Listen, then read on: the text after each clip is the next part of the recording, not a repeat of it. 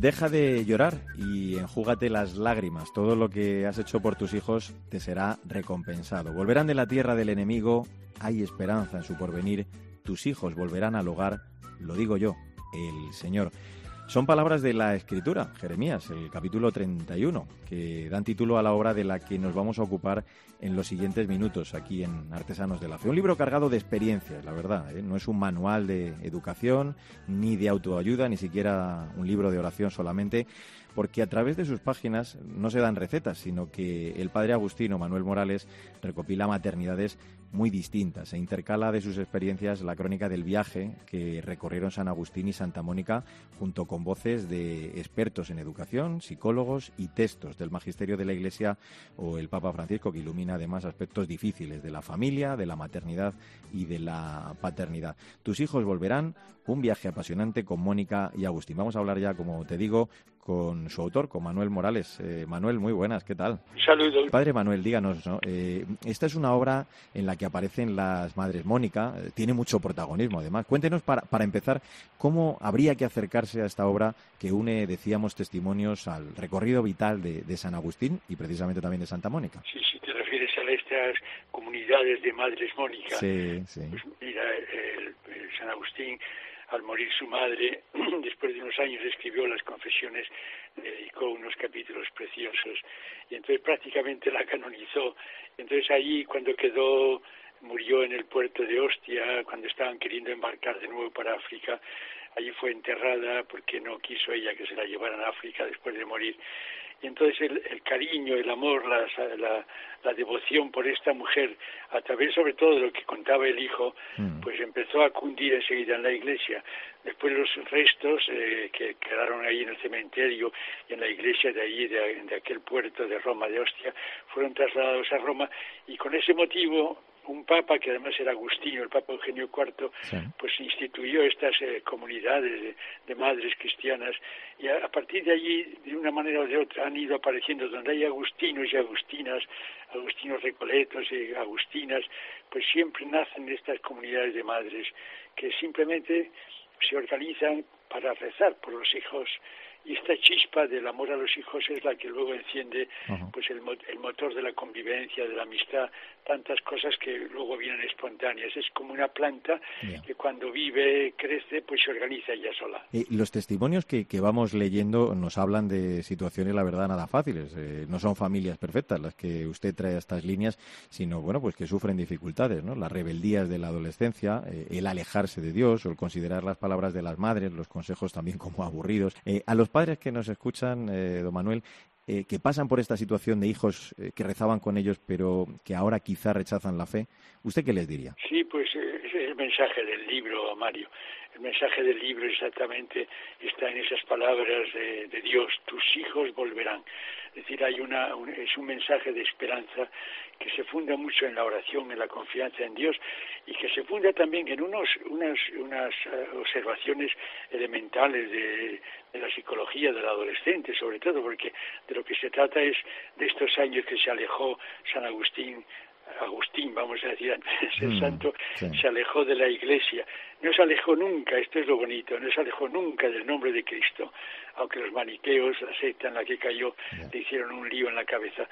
Eh, eh, a partir de los 19 años, pues él, eh, bueno, un poco antes, porque claro, el ambiente que se mueve eh, este muchacho, pues es un ambiente pagano. Piensa que estamos en aquel siglo donde el paganismo romano pues está en el norte de África mm. y él apenas son 12 añitos ya va a la escuela, pues lo que ve en su alrededor, incluso gente que se ríe de los cristianos, es decir, hay una hay un paganismo en la calle, en los libros, después mucho más cuando él va a Cartago a la universidad. Entonces, esta esta esta separación de la iglesia que se produjo a los 19 años, también por ignorancia de religiosa, porque sí, pues yo lo vi cuando trataba con adolescentes mm. que al ir a la universidad, pues los conocimientos eh, científicos eh, pues eh, sobrepasaban a, a, aquel, a, aquellos conocimientos religiosos que se quedaban muchas veces en la infancia y en aquellas primeras experiencias de la niñez, ¿no? Entonces esta, esta, esta separación pues bueno, hay que sufrirla de alguna manera acompañándola, dice el libro, pues con la oración. con esta unión con Dios que es el verdadero el verdadero padre de todos nosotros entonces la madre y el padre pues se tienen que poner más en contacto con el creador y saber que eh, en ese muchacho en esa muchacha pues hay una, una un germen un germen de talentos de cualidades y ese, ese muchacho, esa muchacha es el artífice principal de ese crecimiento. Con la educación nosotros ayudamos, pero no podemos ocupar su espacio. Entonces este sufrimiento de dos espacios que se tienen que respetar, entonces es, es, es un poco el mensaje de, del libro. Este respeto no significa que no haya un acompañamiento profundo de otra manera, de otra manera, es con mucha mayor fe.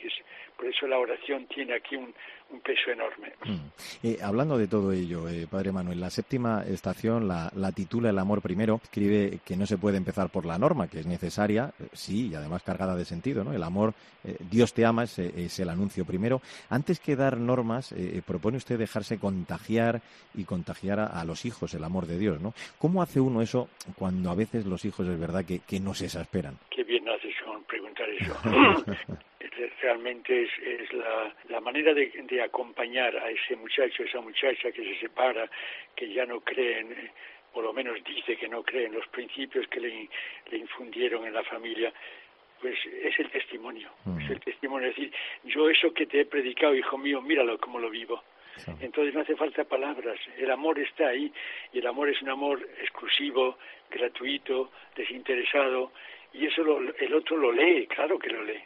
Es, evidentemente esto cuesta dolor, cuesta sufrimiento, pero como yo digo muchas veces a las madres y me lo digo también a mí, es que yo, angustiándome, yo le voy a, a resolver algo a mi hijo.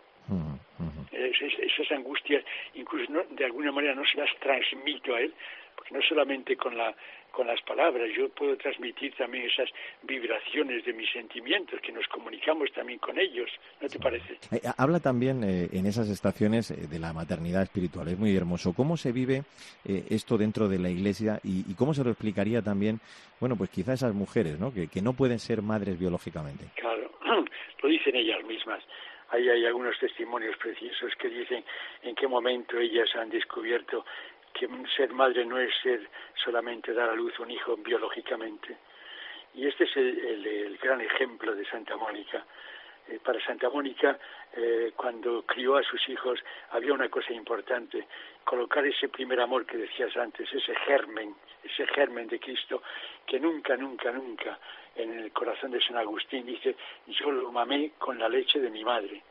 Y todo lo que yo leía, incluso el primer libro que leyó eh, de Cicerón, el Hortensio, mm. le, que por un lado le, le, levantó, eh, creó en él, digamos, la, madera del filósofo, porque se enamoró de la sabiduría, de la verdad, de, de, buscar eh, lo que es la, la filosofía en, en, el verdadero sentido. Sin embargo, no le, no le llenó el que no estuviera ahí el nombre de Cristo. Y cuando se acercaba a otros filósofos, pues si no tenían el nombre de Cristo tampoco le decían nada. Curiosamente, una de las razones quizá más importantes por las que fue a caer en una secta tan absurda mm. para un tipo tan inteligente como era el maniqueísmo, fue porque estos señores hablaban con entusiasmo de Jesucristo. es curioso. Y que incluso prometían vivir un cristianismo mucho más puro, mucho más espiritual.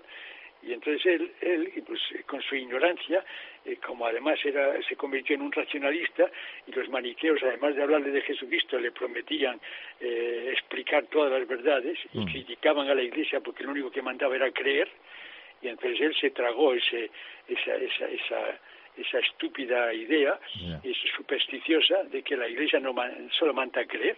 Bueno, la Iglesia manda a creer, pero con un gran respeto para que creyendo tú entiendas y para que entendiendo creas más.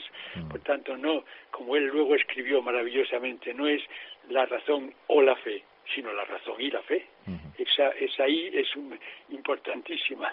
Me queda por preguntarle casi en 30 segundos, porque estamos hablando de su libro, pero ¿cómo lleva usted todo esto? ¿Cómo lleva estas experiencias eh, a su labor como acompañante de, comunidades? ¿Cómo lo traslada usted? Pues mira, Mario, eh, lo que, lo que más me asombra en este en esta aventura, así la llamo yo. Ya te cuento que yo, yo tengo ya unos poquitos años, tengo 83 años. Yo he vivido estas comunidades, por ejemplo, en Brasil, en otros sitios, pero aquí lo que estoy viviendo es que nada más pusimos la chispa, ¿sabes? Es decir, como, y invitamos, con motivo de que celebramos en Cádiz los 400 años de los agustinos aquí, de nuestra presencia, pues se nos ocurrió lanzar esta idea. Entonces las madres pues se enamoraron de esta idea y ellas solas. Yo, por ejemplo, algunas de, la ciudad de Cádiz las veo, pero las que están en el puerto de Santa María, o las que están en la línea o, en los barrios o en el Jerez, pues casi no las veo. Ahora el día 6 de marzo nos reuniremos para hacer un retiro. Esta es la, la maravilla, que somos vasos comunicantes, Mario. Somos vasos comunicantes y en la medida en que yo por las noches, pues, sobre todo cuando ya todo se hace silencio, o cuando celebro la misa y me pongo delante de Dios, pues me doy cuenta que la tarea es suya y yo veo que lo está llevando Él. Y entonces yo mantengo esa unidad, ese amor recíproco y recibo ese cariño también, esa, esa, esa gracia también tan enorme de la maternidad que muchas veces se sufre porque parece como si estuviera en baja, ¿no? Este, mm. este, este, gran valor da, me alegra mucho escuchar ahora la, tu compañera Cristina, sí, de trabajo, que me parece que lleva por el tercero, ¿no? Sí, sí, sí, es cierto. Bueno, pues eh, Santa Mónica, la mujer de la mirada alta que acompañó a su hijo sin impacientarse, respetando sus tiempos, pero firme en la oración y confiada en que es imposible que se pierda el hijo de tantas lágrimas.